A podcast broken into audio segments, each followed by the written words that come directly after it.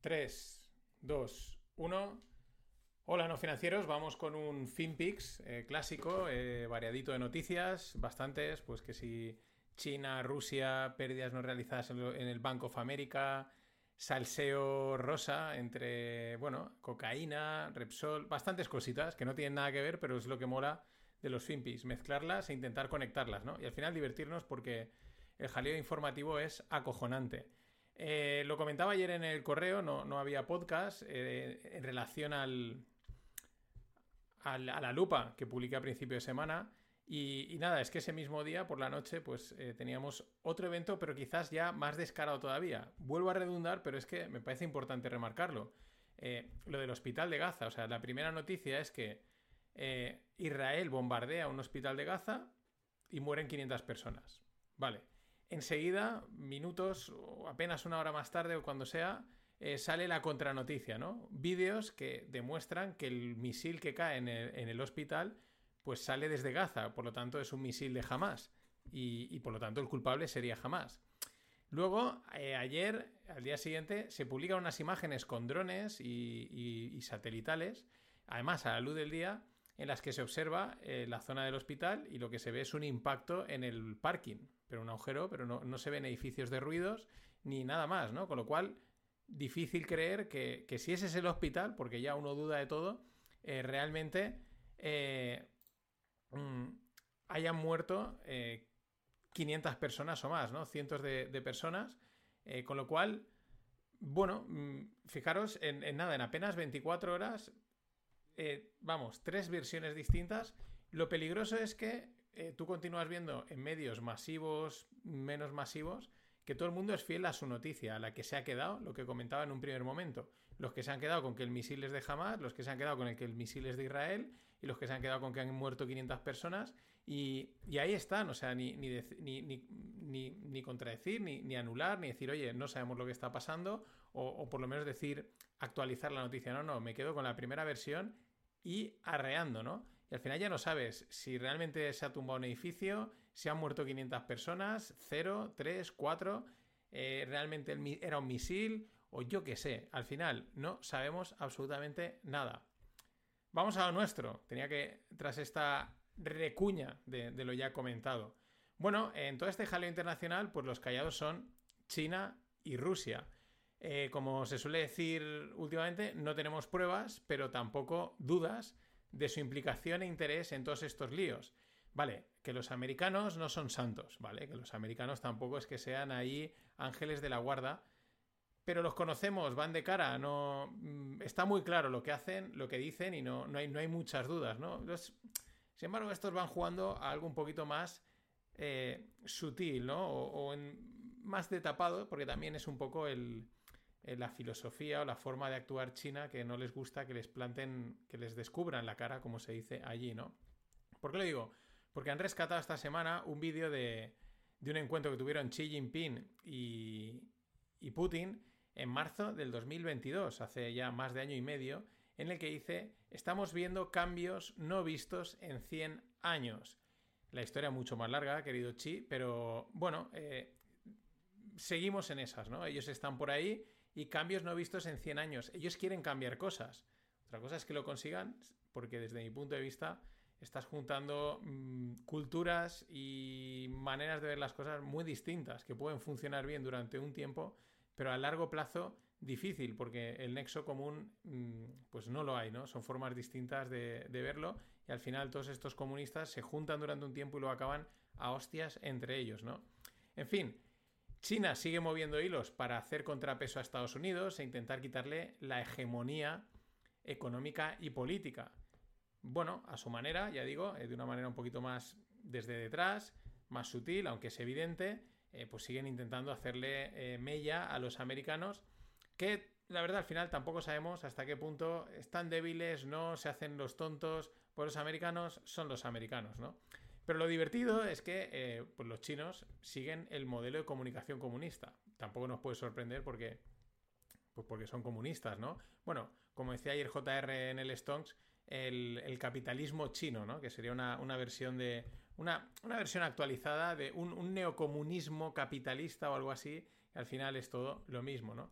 Pero digo que siguen el modelo de comunicación comunista. ¿Cuál es? Pues este modelo eh, consiste en decir lo que no eres, eh, tú dices lo que no eres diciéndose, diciéndole al otro lo que es, pero que en realidad es lo que eres tú, ¿no?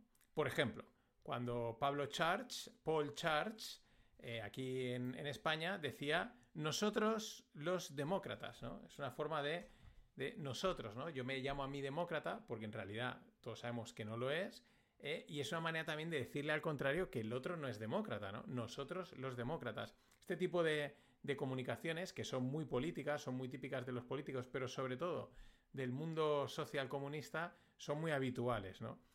El ejemplo, aparte del de Paul Charge, pues, ¿qué dice Xi Jinping? Ha dicho recientemente en un, bueno, una iniciativa que le quieren llamar Belt and eh, Road Belt Initiative, ¿no? Que es como un cinturón económico, eh, pues este tipo de asociaciones que están intentando promover, pues para hacer contrapeso a Estados Unidos, ¿no? Dice, y dice Xi Jinping, nosotros estamos contra las sanciones unilaterales, la coerción económica y el desacople y disrupción de la cadena logística. Qué buenos son, ¿eh? O sea, ellos no están a favor de un comercio justo y, entre iguales, ¿no? Es de risa. Eh, lo de la coerción esta económica, pues no sé, me viene así a la mente que se lo, se lo comente a su compatriota Jack Ma, el de Alibaba, el que ya no sabemos nada de él. Muerto no estará, pero que se lo han quitado en medio porque ha empezado a tener mucho peso, tampoco. No tenemos pruebas, pero tampoco tenemos dudas. O no tenemos dudas, pero tampoco tenemos pruebas, como lo queramos decir. Lo de la coerción económica, ¿no? Que se lo digan también a algunas regiones de China donde les aprietan que te cagas o aquellas eh, regiones eh, del resto del mundo, como puede ser África y parte de Sudamérica, donde han entrado a controlar, les han abierto las manos pensando que serían mejor que los americanos y ahora los echan de menos. Si no, recomiendo leer el libro La imparable conquista china, donde explican muy bien un caso, eh, creo que es en Chile, ¿no? De cómo pues echaban pestes de los americanos y los canadienses, los tiran, entran los chinos y dicen, joder, pues con nosotros teníamos hasta derechos, ¿no? Pero por eso, dicen que no están a favor de las sanciones unilaterales, ni de la coerción económica, ni el desacople y la disrupción de la cadena logística esto sigue haciendo gracia porque esto es la disrupción y el desacople de la cadena logística, que nos lo digan o que nos lo repitan al resto del mundo, que es que no nos hemos dado cuenta del impacto en el comercio y el transporte de las medidas chinas para tener el COVID cero, ¿vale? Ellos decidieron que COVID cero y eso cerraban puertos, cerraban comercio, cerraban la logística y ha tenido un impacto que hemos estado viendo, ¿no? Pero ellos no están, ellos no, ¿eh? Ellos, ellos eso, que eso no va con ellos, eso es cosa de, los de, otra gente, ellos no, ellos quieren que todo sea justísimo. En fin, el modelo eh, de comunicación comunista. Estos patrones, la verdad, son, son fascinating, o sea, son, son, molan mucho, se aprende mucho de comunicación y claro, cuando empiezas a verlos, pues es cuando te echas a temblar. Pero ya digo, ¿eh? no solo estos, a nivel político se ven cada dos por tres. Paul Church and Company bueno, son, maestros de estas cosas, ¿no? Pero bueno, como estamos con... Como vamos de lío geopolítico en lío geopolítico, pues no está mal echar un vistazo eh, de estas movidas mm, geopolíticas macro, cómo impactan en los mercados, ¿no? Un poco las guerras, eh, los conflictos, etc. ¿Cuál es el resultado? Pues que tenemos de todo. Tenemos subidas, subidas en el mercado que son seguidas por subidas, bajadas que siguen a bajadas, o subidas y luego bajadas y bajadas que luego han sido subidas. Hay un poquito de todo. Os dejo la tabla en la newsletter para que la podáis ver. Históricamente, tradicionalmente, en los conflictos han sido, digamos, alcistas durante el conflicto. ¿Por qué? Pues porque se asume que, va a haber gasto, que va a haber, no sé, los, cohetes cuestan dinero, que se va a producir más, etc. Y es más o menos lo que se puede eh, traducir de la gran mayoría de conflictos así importantes. En, por ejemplo, aquí, incluso la guerra de Irak, etcétera, en un primer momento generaron un montón de, caídas, pero luego eh, supusieron alzas, ¿no? Pero bueno, ahí tenéis absolutamente todos y le podéis echar un vistazo. Bueno, es una curiosidad. Para subidas, bajadas y movimientos raros, pues nada mejor que Bitcoin, ¿no? El que dicen que es there is no second best, ¿no? Es como es el único, no hay mejor cripto que, que, que, Bitcoin. Pues bueno, en realidad es el tuerto en el país de los ciegos y estamos, y yo estoy siendo benevolente, o sea, es, vamos, o sea, lo, han, bañado de, de buena imagen y tal, pero en realidad sigue siendo la misma basura que el resto. Pero ya digo, solo que, es que, claro, es que es Bitcoin, ¿no?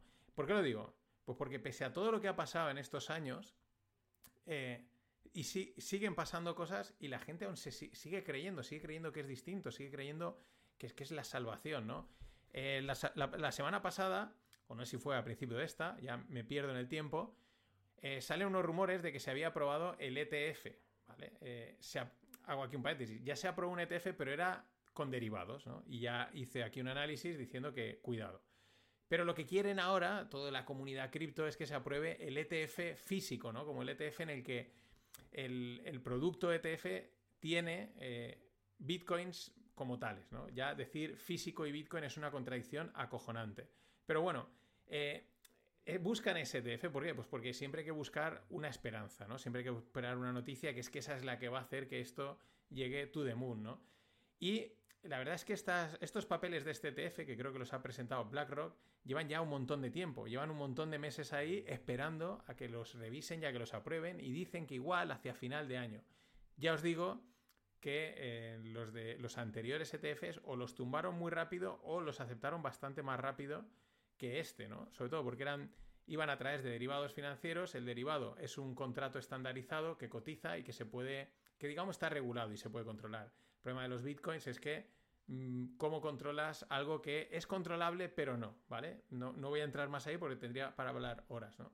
Bueno, de repente salen los rumores de que este ETF se había aprobado y la cotización de Bitcoin, ¡pum!, castañazo arriba, ¿no? Aquí tenéis la imagen de, vamos, o sea, pasó de 28 a 30 en nada, en apenas minutos. Pero esto no es manipulación, ¿eh? Esto es que es, que, es, que es distinto. Eh, claro, en las pocas horas o minutos se desmiente esa noticia, ese rumor era, era falso y ¡pum! Lo vuelven a tirar todo para abajo. Para mí el resultado, pues otro pump and dump. Un pump and dump hecho en un activo, en un criptoactivo el, el, más grande, ¿no? Eh, vamos, en, en pocas palabras, mucho pardillo enganchado, seguro. Y aún la gente sigue creyendo, o sea, la gente sigue creyendo y va a seguir creyendo pese a la evidencia de manipulación descarada y torticera que hay en este en, el en there is no second best, ¿no? En, en, Bitcoin, como en cualquier otro. Y creerán y creerán porque, pues porque no queda otra, porque estás enganchado, porque te han vendido una narrativa, te has querido creer esa narrativa y, y de lo contrario, pues acabarías con la última esperanza de salvación financiera, ¿no? Porque tú compras esta moneda, cuando yo esta moneda, digo cualquier, a veces pues los indexados o estas cosas, y ya está, es que lo único que tienes que hacer es comprarlo y tenerlo y tú ya estás salvado financieramente. En fin, narrativas, narrativas, los hechos desmontan esas narrativas, pero da igual, la gente quiere seguir creyendo. Esto es muy parecido a lo que comentaba del hospital de Gaza. La gente quiere creer una de las tres noticias, da igual el hecho, y en esa se queda, da igual lo que pase. Pero a mí es que me encantan los memes y ahora más encima los memes que se vuelven realidad. Hay un clásico que lleva en los últimos tiempos relacionado con el trading, con los mercados o incluso con cripto, que es como antes de tradear o en la primera operación o en la primera cripto, pues como alguien sale siempre alguien joven, alegre, eh, fresco, y luego siempre en la segunda imagen es como 24 horas después o dos días después, ¿no? Pues alguien totalmente reventado, ¿no? Eh, tenéis un ejemplo también en la newsletter. Pues es que el meme se ha hecho realidad. Eh, hablo de Allison, la novia de Sam Backman Freud, o Fraud, el de FTX, acordad, la chica esta que le preguntaban por riesgos y se reía, jaja. Bueno, era la que llevaba el hedge fund Alameda, eh, un brazo de FTX sin controles de riesgo, sin, bueno, sin tener ni idea de nada, y la chica pues se reía, una chica pues jajaja, ¿no? Y tú ves la imagen de ese momento, no es una chica muy agraciada, por no decir que es bastante fea, pero se le ve una chica joven, ¿no? Y es que ahora ves la imagen de ahora y está reventada, o sea, literalmente reventada, o sea, está, ha envejecido, eh, hundida, está, o sea, te, dicen que tiene 15 años más y te los crees. O sea, vamos, un meme hecho realidad. Es el precio de llevar un hedge fund cripto. La verdad es que eran pollos al mando de Crypto Billions, pero auténticos pollos. Ah, pero repito, ¿eh? todo el mundo encantadísimo. Por cierto, desde el Banco Central Europeo siguen sin querer queriendo, eh, confirman que habrá CBDC. Este, este corte, este, esta, este, esta declaración de un, miembro del ECB llamado Not, pues ha sido un poco también confirmada eh, ayer que salía que el Banco Central Europeo está, eh, pues, preparando una CBC. Pero lo digo porque digo lo de sin querer queriendo. Porque este tal Not eh, salía, pues, eh, el 12 de octubre, hace unos días, diciendo que cualquier euro digital no afectará dramáticamente al modelo de negocio bancario. Pues decía, sin querer queriendo, ¿no? Al estilo comunista, ¿no? Es lo dicen diciendo lo contrario. ¿Qué te están diciendo ahí? Que va a haber un euro digital, porque dicen cualquier tipo de euro, con lo cual habrá un euro digital, ya lo han confirmado. ¿Cómo saldrá? ¿De qué manera? Mm, pues la peor de las posibles, pero nos dirán que no. Pero lo otro, ¿no? Dice que esto también es importante y es otra de las cosas que se deducen de, lo, cuando, cuando te explican lo que es una CBDC, ¿no? Que el modelo de negocio bancario se ve afectado, sobre todo desaparecen un montón de bancos intermediarios. Por resumirlo, hoy en día, pues para hacer llevar los servicios bancarios a toda la población hacen falta bancos pequeños, medianos, grandes, ¿no? Que tengan sucursales, que estén ubicados en cada país, cumpliendo las normativas, ¿no? Que se adapten a, las necesidades de ese país, tanto a nivel regulatorio como a nivel de cliente, ¿no? Eso es lo que ha sido hasta ahora. Pero con la digitalización y en el momento que entra un euro digital controlado desde Frankfurt, pues el modelo de negocio bancario cambia. Aunque digan que no, cambia. Y por lo tanto la manera de hacer pasta cambia. Y por lo tanto muchos bancos, pequeños, medianos, pues van a ser casi subsidiarias o delegaciones del Banco Central Europeo. O el formato que se inventen, habrá que verlo, pero que cambia el modelo bancario. Pero ellos dicen que no, ¿eh? O sea, como, como Xi Jinping, si es que el, patrón es el mismo. Y ya que estamos con bancos y criptos y cambios de modelos de negocio, pues hablemos de pérdidas, de palmar pasta a mansalva, ¿no? Que es lo que pasa pues, cuando inviertes en banca, cuando inviertes en criptos y en este tipo de cosas, ¿no? Eh, por un lado, tenemos las pérdidas latentes en los bancos por tenencia de bonos. Es una cosa que llevamos comentando en el Stones y aquí también lo he comentado bastante tiempo. Los bancos tienen bonos, los bonos, como han subido los tipos de interés, han caído en precio y esos bonos ahora, si los van a vender, valen muchísimo menos. 40, 30, 50, 60, 70, 80, 90% menos en valor el propio bono. O sea, lo que compraste si valía 100, igual ahora vale 20, eh, 30. Eso sí, te paga el que lo compre a 20, 30, pues le está pagando un 7, un 8% o lo que sea, ¿no? Entonces, hay unas pérdidas latentes enormes. Por ejemplo, el TLT, que es el ETF de bonos americanos a más de 20 años, pues tenéis la gráfica en la newsletter o si estáis viendo el vídeo en YouTube, también lo podéis echar un vistazo, así lo hacéis todo de una, eh, pues es un destrozo, un auténtico destrozo. Eh, la teníamos, vamos, está, vamos, está reventado totalmente la cotización. Otro ejemplo, Bank of America, uno de los gigantes, pues presentó resultados el otro día y PM, golpe, 130 billions en pérdidas no realizadas de bonos, ¿vale? Son bonos que tienen ahí que valen menos, pero no están realizadas. De hecho, tienen, eh, según parece ser, 600 billions en estos activos, en bonos. Pero tranquilos, no pasa nada, absolutamente nada. ¿Por qué? Pues porque el CEO dice que él nunca va a realizar esas pérdidas. ¿Vale? no, no, va a vender esos bonos y, y, si no lo veo, no existe. Si yo no vendo, esas pérdidas no están realizadas. Lo voy a llevar a vencimiento, a esperanzas de que no pase nada. Em, resumiendo, hablando para todos los públicos, para los no financieros, la alfombra para guardar la mierda bancaria cada día es más grande, ¿vale? Cada día necesitas una alfombra más grande para meter los bonos y, esperar a que pues, pase el tiempo y se recuperen, ¿no? Pero ya dicho, ¿eh? literalmente, él dice, no espera o no, no espera realizar esas pérdidas nunca, ya veremos qué pasa, pero eso no espera realizarlas nunca. eso es lo que está sucediendo en el, en el sistema bancario global debido a la subida de tipos, caída de precio de los bonos y las tenencias de bonos que tienen bancos y, deudas que hay por ahí, pues que, pues que ahora pues valen nada. Y eso en el balance afecta. Estamos hablando de pérdidas. Esta ahora una de las pérdidas de las que os iba a hablar. Ahora vamos con la segunda, también relacionada con el mundo cripto, tecnológico, etc.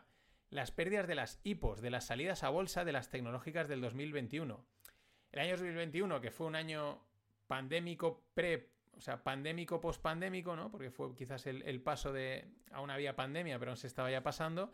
Fue un año de un boom eh, en los mercados bursátiles loquísimo, ¿no? Y se lanzaron en esos booms, pues aprovecharon un montón, un montón de empresas tecnológicas para salir a bolsa y captar pasta, ¿no? A valoraciones, pues las valoraciones a las que salían estaban la luna más allá de la luna. Estaban, vamos, o sea, to the moon o más allá, ¿no? Bien, pues hoy las pérdidas son escandalosas, son un auténtico desastre. Tenéis también en la newsletter y lo podéis ver aquí. Así hago, pues os suscribís a YouTube, me metéis ahí seguidores, que siempre mola, siempre motiva. eh, tenéis la lista de, las mayores salidas en ese año 2021 de startups y las valoraciones y la, valoración actual. Por ejemplo, Coinbase salió una valoración de 86.000 millones eh, y ahora vale 18.000. O sea, ¿esto que es? Pues como un... Pues no sé, voy a calcularlo así una cuarta parte, ¿no? 18 entre 86, pues sí. Eh, unas pérdidas de un 80%. Didi, que es otra gran tecnología, creo que es de, delivery, de 73.000 a 17.000. Estoy hablando en billions. Rivian, mítica de coches, que no tenía ni coches, o sea, no tenía ni los coches producidos, pero salió a bolsa, de 66.000 a 18.000, ¿no? Coupang, o por ejemplo, un 50%, de 60 a 31.000. Nubank, que es un banco tecnológico, esta tiene menos, de 41 a 37.000, interesante. Pero bueno, tenemos un Robin Hood, mítico de los. Eh, pues del trading y estas cosas, pues de 32.000 a 8.000, ¿no? Estoy hablando en billions, ¿no? O sea, auténticas escabechinas las que ha hecho el mercado en, términos de valoración. Hay que aplicar sentido común. Recomiendo escuchar el podcast de Ismael Clemente con Juan Such, porque una de las cosas que sacas es ese sentido común del que no hay que perder, ¿no? Aunque sepas muchas finanzas, muchos números, mucha valoración, mucho Excel y mucha complicación técnica, no perder el sentido común. Es lo que transmite ese podcast y es espectacular. Seguimos. Lo contrario de la IPO fue la adquisición de Twitter por parte de Elon, ¿vale? Porque es lo contrario, la IPO es una salida a bolsa y lo que hizo Elon fue un, lo que se llama un taking private, ¿no? Compró la acción que es la empresa que estaba cotizando y la saca privado y la deja de cotizar. Bueno, desde ese momento Musk no ha parado de hacer cambios en la red, a nivel, pues diferentes cambios, y los vamos viendo, los vamos sufriendo. Para mí el principal cambio no es, eh, no es técnico a nivel de, de, funcionalidades y características, que los hay y los sigue buscando, sino el principal cambio es permitir el discurso libre y, limitar mucho la, anterior censura que había, ¿no? que solo había una línea ideológica en todo Twitter y todo lo que se salía un poco lo, censuraban. Ahora ha abierto mucho el abanico, tiene un problema porque entonces te empieza a entrar cosas que mm, seas de donde seas no, deben no se deben de permitir, pero en ese sentido yo creo que ha ganado. Resultado de permitir el discurso libre, te caen investigaciones. La primera, pues la, la SEC está investigando la propia compra de Twitter, el, cómo lo compró, el proceso. Ya veremos. La verdad, fijaros, normalmente la SEC puede tardar tres o cuatro años y aquí no hay nada, ni, ni en meses han empezado a meterle mano. Fijaros lo, lo, importante que es esto del discurso libre. Pero es que también la Unión Europea está viendo cómo ponerle trabas a X, que eh, es, antiguamente llamado Twitter, ahora se llama X, pero seguimos llamándole Twitter, quiere ponerle trabas. ¿Por qué? Pues por el libre discurso, que es que permite discursos que no les gustan, ¿no? Pero bueno, esto, porque irá también con los pagos en las redes sociales que se están implementando y la protección de datos, os lo cuento la semana que viene en una lupa. Y antes de continuar, eh, y de entrar en el salseo, en la esencia de los FinPix, ¿no? en las chorraditas así financieras que molan, recuerda que el Club No Financieros pues está para acoger a la disidencia de FinTweet, ¿no? Es decir, a los que pues, quieren hacer cosas distintas y no se dejan llevar por el mainstream. Por ejemplo, este fin de voy a analizar la inversión en Mi Moto, que es una startup que está en ronda de inversión, que me ha pasado Diego, al que como me estará viendo le mando un saludo, y es una ronda de inversión y los pequeños pues pueden entrar de 520 euros. Pues este tipo de análisis son cosas que voy metiendo en el club y, están bien. Es formación y contenido en economía y finanzas against the box. Distinto, diferente, al estilo pues 100% no financieros. Pero bueno, las puertas están cerradas, pero que lo tengas en cuenta para cuando las vuelva a abrir.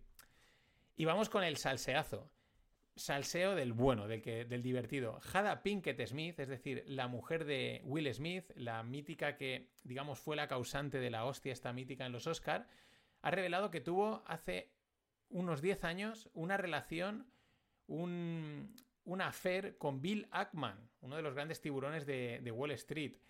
Eh, bueno, la entrevista que ha dado, o se ve que ha publicado un libro Jada, eh, es, bueno, está lleno de truculencias y de movidas entre en la relación que tiene con Will Smith, porque es como que llevan siete años separados, pero en realidad no se han divorciado, viviendo juntos, que si permitiendo el amor libre o el poliamor, pero sí, o sea, unas movidas rarísimas que se ha liado con el amigo de un hijo, eh, Will Smith lo sabía, pero algo muy truculento eh, que solo le faltaba la leche de Chris Rock. De hecho, ya también pues, se ve que tuvo lío con Chris Rock. Pero lo que me mola, o lo que pone relieve, es que se lió con Bill Ackman, o tuvo un lío con Bill Ackman. Y, joder, qué pena que no haya más noticias eh, de, rosa, de la prensa rosa del mundo de las altas finanzas, porque es que tienen que haber unos líos de faldas acojonantes. Eh, no me creo que estos multimillonarios financieros, que son gente, pues, que eso tiene el, atractivo, el atractivo, ¿no? La erótica del poder, la inteligencia, el dinero, pasen desapercibidos en, la, desapercibidos en las fiestas de la élite. O sea, tiene que haber un montón. Pero nos tienen, no tienen capados, si no yo lo traería aquí, vamos, corriendo. Más cosas. Los gadgets de health, eh, los típicos, el relojito que te mide cosas, las pulseritas que te miden cosas y tal, eh, pues están pasando de la raya. Eh, la ignorancia da la felicidad. Yo estoy encantado de no llevar ningún trasto de esos, porque así no te rayas con, métricas que a lo mejor, pues, a lo mejor te ayudan, a lo mejor no. ¿Por qué lo digo? Pues porque parece ser que una, aplicación o del iPhone, o creo que es del iPhone, te dice que te está midiendo tu, toda tu actividad, te dice, basado en tu ejercicio y en tu dieta diaria, te quedan aproximadamente 32 años de vida. Esto, pues no, mejor no, es mejor, o sea, si sabes cuándo vas a morir, es una mierda, ¿no? Ya lo que necesitas es este, este extra de, de ansiedad, ¿no? Por así decirlo, de de, tensión, ¿no? De, no, no, tienes que cuidarte más aún, tal, a ver si ahora paso de 32 a 33, 34 años, es lo que hace falta, ¿no? O sea, es un aparatito de salud que te genera insalud, ¿no? Te, genera más problemas, porque esto, no me jodas, te tiene que causar una depresión y una, y una ansiedad enorme que te diga o que te recuerde que vas a morir en tal fecha, imagínate que alguno se lo cumple ya, apaga y vámonos, ¿no? Claro, con este tipo de notificaciones que se pasan de la raya y te avisan de tu muerte, con la confusión que nos genera el jaleo informativo que os comentaba ayer y os comentaba antes con el hospital de Gaza, de Gaza y con el panorama de incertidumbre geopolítico que tenemos, pues cómo no apostar por la evasión, porque la gente se evada y, huya mentalmente de lo, que, de lo que sucede. Lo puedo hacer de forma deliberada o lo puedo hacer con sustancias. Ya lo comenté y cada día eh, lo veo más claro, que las drogas van a ser el next big thing, el gran mercado que van a abrir en algún momento. Porque poco a poco vemos señales. El año pasado comenté en el Economist, habían ahí algunas. era una noticia, Biden decía algo, pero es que eh, la semana pasada o hace unos días salía que una startup canadiense apuesta por la legalización de la cocaína es, su modelo de negocio es apostar a que esto se va a legalizar. Esto sale en Bloomberg, esto no sale en un, en un, blog perdido. O sea, estos son medios oficiales que empiezan a darle cancha a, esa línea, ¿no? ¿Por qué? Para ir trabajando eh, la cabeza de la gente, ¿no? Ir poco a poco y que el día que te legalicen drogas muy potentes como puede ser la cocaína, pues todo el mundo lo vea normal, porque ya te han ido amoldando, ¿no? Eh, y encaja ¿no? con, este, eh, con, este escenario que nos pintan o que incluso vemos, ¿no? Claro, esta, esta empresa canadiense pues prevé comprar, por ejemplo, eh, dice que aquí una empresa que haga makers, o sea, test de fentanilo, ¿no? O sea, todo negocio dedica en torno a la droga, tanto a lo mejor como crearla, distribuirla, o medirla, o detectarla, o incluso, por ejemplo, pone tratamientos clínicos, ¿no? Es decir, claro, mm, yo no me meto en la... Es inteligente, dices, yo creo que esto se va a legalizar, pero yo no me voy a meter a comercializar las drogas. ¿Por qué? Porque genera mala imagen. Esto es una de las cosas que, por ejemplo, también explica Ismael Clemente, no de las drogas, sino que ellos, por ejemplo, en Berlín se salen del negocio de vivienda.